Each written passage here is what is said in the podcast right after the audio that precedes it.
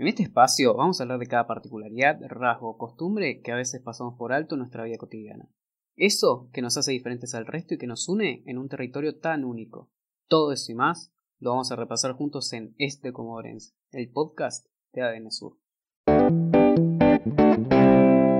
Hola, buenos días, buenas tardes, buenas noches y bienvenidos a otro capítulo de Este Comodorense Podcast. Tantas películas nos habremos visto durante la cuarentena, que estuvimos todos encerrados. Algunos también vimos películas antes de la cuarentena, también nos vamos a hacernos los que nunca vemos películas. Cada fin de semana, los que cambiamos la salida por las pelis, nos habremos fumado unas cuantas. Puede ser de Jim Carrey, de Will Smith, o pueden ser producciones nacionales también, que cada vez están más en auge, o las producciones españolas junto con argentinas, que creo que hay alguna relación ahí que hace que hayan tantas pero también existen las producciones comodorenses.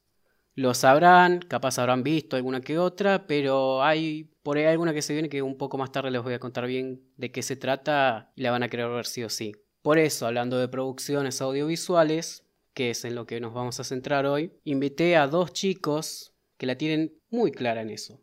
Está Álvaro Palindra, que es estudiante de comunicación social, escritor y director de un medio... Ay, se me va la palabra. Mediometraje.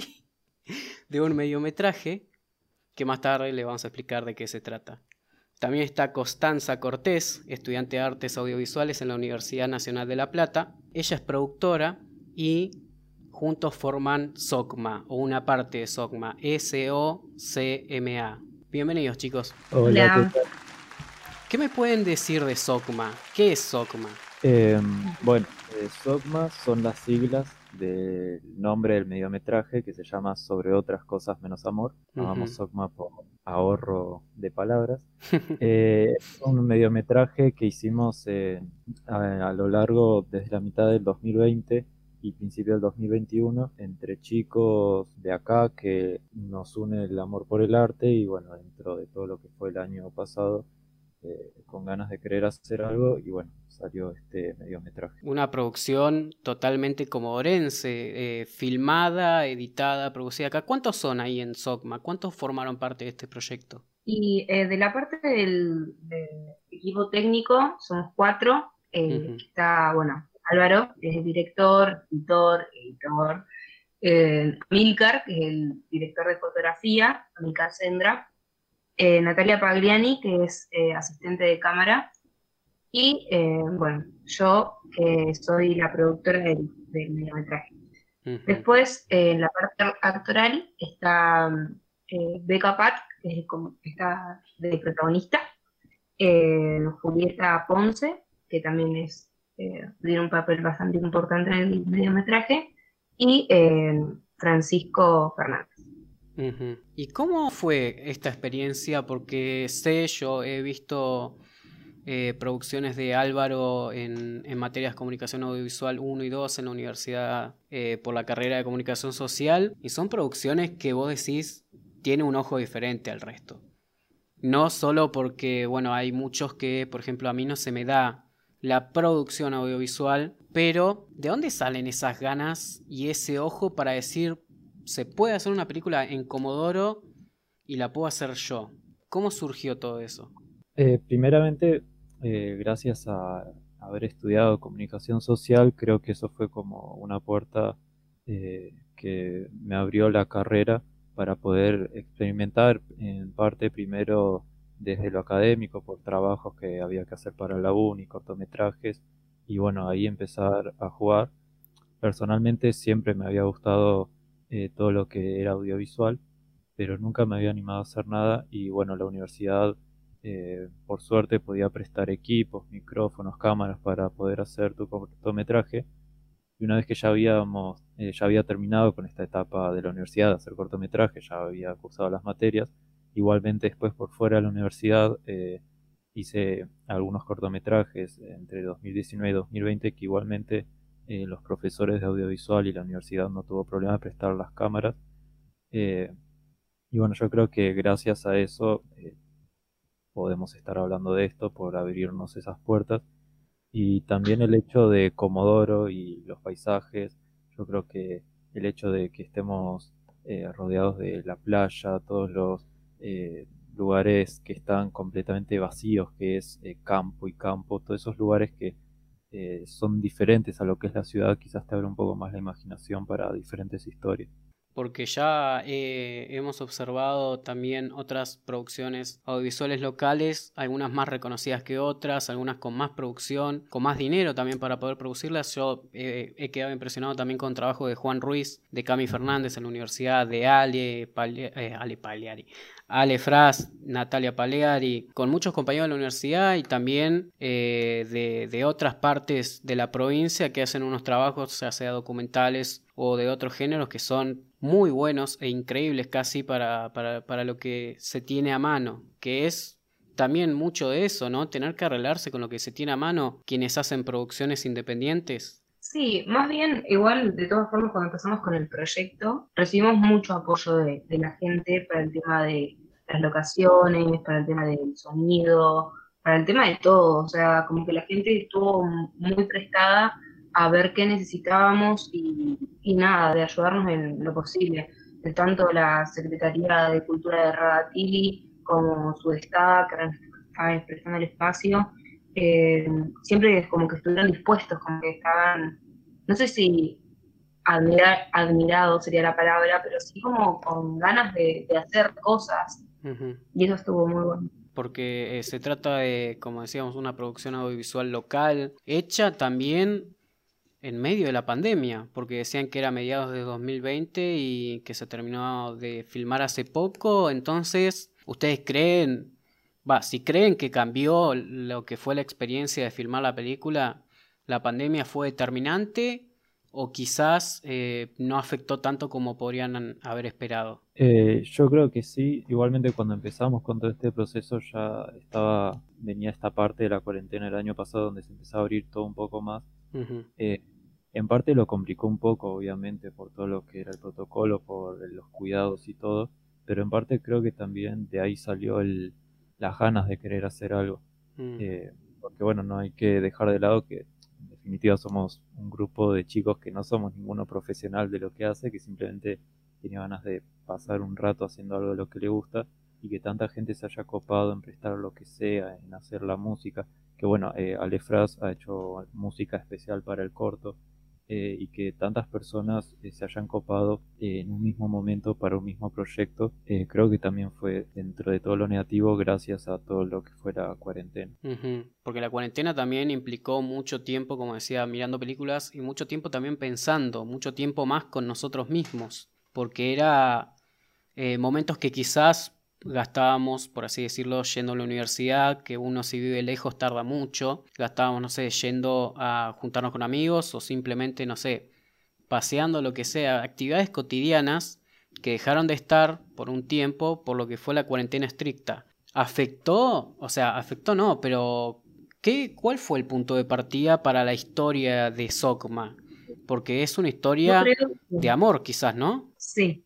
Yo creo que el tanto estar adentro nos hizo desear el estar afuera, el, ganas de, no sé, querer hacer cosas, jugar con el paisaje, jugar con los elementos que tenemos, y de eso salió como la primera de arranque que tuvimos la oportunidad de empezar a poder hacer algo, eh, lo hicimos, como que, eh, por ejemplo, con Álvaro, la idea de, de producir el corto salió eh, tras hacer un videoclip que vimos una locación que nos interesó y vimos la oportunidad y dijimos, bueno, aprovechamos el espacio. Fue eso, tantas ganas de tanto tiempo de no poder hacer nada, de decir, bueno, a ver si tenemos la oportunidad, nos mandamos y lo hacemos. Sí, también algo que decías recién del hecho de la cuarentena y estar tanto tiempo pensando dentro nuestro, eh, creo que también se ve reflejado a su modo en lo que es el mediometraje, que si bien es, por así decirlo, se habla sobre amor, se trata sobre amor,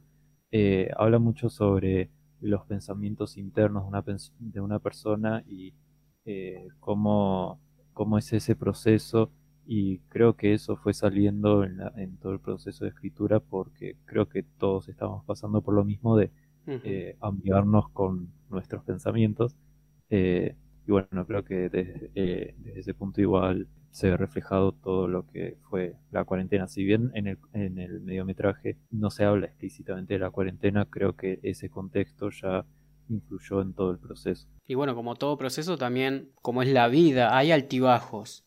¿En algún momento lo sintieron? ¿Algún altibajo? ¿Algún bajón que dijeron, uy, no está quedando como quiero? ¿O nos falta esto para tenerlo un poco mejor? ¿O quizás algún error? También pueden pasar errores, pueden pasar eh, situaciones que provocan que se borre una escena, por ejemplo, o que esa escena no salga tal cual lo esperado. ¿Pasó también ahí? Em, bueno, yo personalmente soy un poco caprichoso con algunas cosas y de esos bajones quizás tengo siete por día. Eh, de pensar de cambiar eh, algo o, que no me cierra alguna idea. Eh, y obviamente durante el proceso de, grabación, en todo el proceso, en preproducción, grabación y después preproducción, preproducción, siempre hubieron bastantes obstáculos, uno de ellos obviamente todo lo de la pandemia y lo que era la cuarentena, pero bueno, creo que esos obstáculos, si bien quizás queda como una frase armada, en serio eh, hicieron para que el producto termine siendo lo que es, que creo que terminó siendo mucho mejor de lo que podría haber sido. Obviamente después en la edición encontrás algunas escenas que quizás quedaron geniales o no quedaron tan buenas, pero no quedan con el corto y lo tenés que ir sacando y todo eso creo que te vas encontrando en todo el proceso. Sí, entiendo también eh, como estudiante, como alumno que tuvo que hacer producciones audiovisuales también para materias, que habían ideas que en la cabeza eran geniales, que decía, van a quedar todo boquiabierto y al final eh, grababa cualquier cosa, no entendía mucho de ángulos, no entendía mucho la técnica, porque bueno,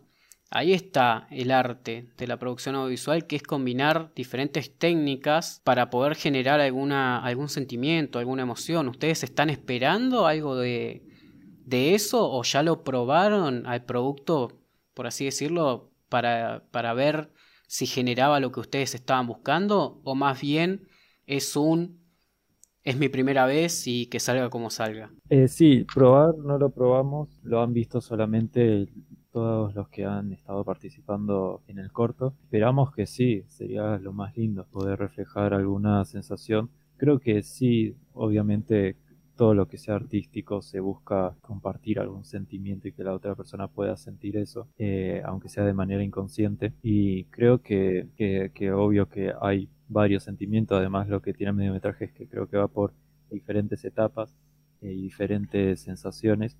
Y bueno, si las personas pueden sentir eso eh, y conectarse con la historia, sería lo mejor. Para el equipo que formaron, que finalmente terminaron siendo varios eh, chicos de edades parecidas, no, no creo que toda la misma edad, medio difícil, pero bueno, edades parecidas, con ambiciones también en un cuanto un tanto parecidas. Por eso en el medio hubo una selección del staff o fue surgiendo tipo necesitamos esto. Bueno, ella o él es muy bueno en esto.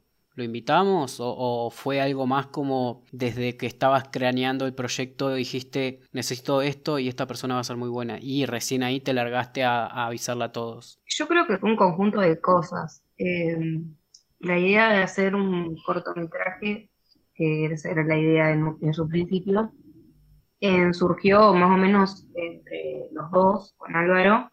Y bueno, él mandó tremendo guion. Y después de ahí, nosotros para la parte oral ya teníamos muy decidido la protagonista, que obviamente después al consultarle y todo dijo que sí. Eh, pero estuvimos como enfocados, ya como que teníamos las ideas claras y como ya habíamos trabajado, por ejemplo, con Amilcar, eh, sabíamos qué visión tenía, eh, y era como muy parecido a lo que nosotros queríamos lograr, como que íbamos por el mismo camino artístico, por así decirlo. Y Álvaro, como cursaba con Nati, dijo, también la, podemos necesitar, también puede aportar buenas ideas. Eh, como siempre digo, el problema más bien fue encontrar a, a Juli, que es la otra protagonista, que llegó por una cosa u otra, pero la verdad que como que pegó en el palo, por así decirlo, porque eh, terminó surgiendo Trebeca y Julieta, de un resultado que para nosotros es tremendo y que en un futuro nos encantaría seguir haciendo cosas con ellas. Buenísimo. Mientras tanto, resérveme un buen balde de pochoclos y los que no llegaron a tiempo, bueno, guárdense una noche, esperen más o menos a que aparezca, siempre estén atentos al Instagram de socma.film que van a ver una producción imperdible 100% comodorense radatilense de los jóvenes que ahora son el futuro y dentro de un tiempo quién sabe con qué otra cosa nos puedan maravillar. Muchas gracias chicos por haber, eh, por haber estado en esta charla. La verdad hay una expectativa bárbara. Yo tengo terribles ganas de ver la película, el mediometraje y todas las producciones que puedan llegar a tener chicos, porque en serio me coparon y, se ve sobre todo las ganas que le metieron y el talento que tienen todos los que formaron parte de la, de la producción en, en lo que es el área audiovisual. Y bueno, todos los éxitos para el futuro también. Bueno, muchísimas gracias y sí, todo el equipo de el mediometraje tiene muchísimo talento individual y en equipo, bueno, espero que lo que salió les, guste. Les mando un abrazo grande, chicos. ¿eh? gracias, a ustedes. Gracias por acompañarnos en Es de Comodorense. Soy Elias Barakian y podéis seguirme en www.adnsur.com.ar.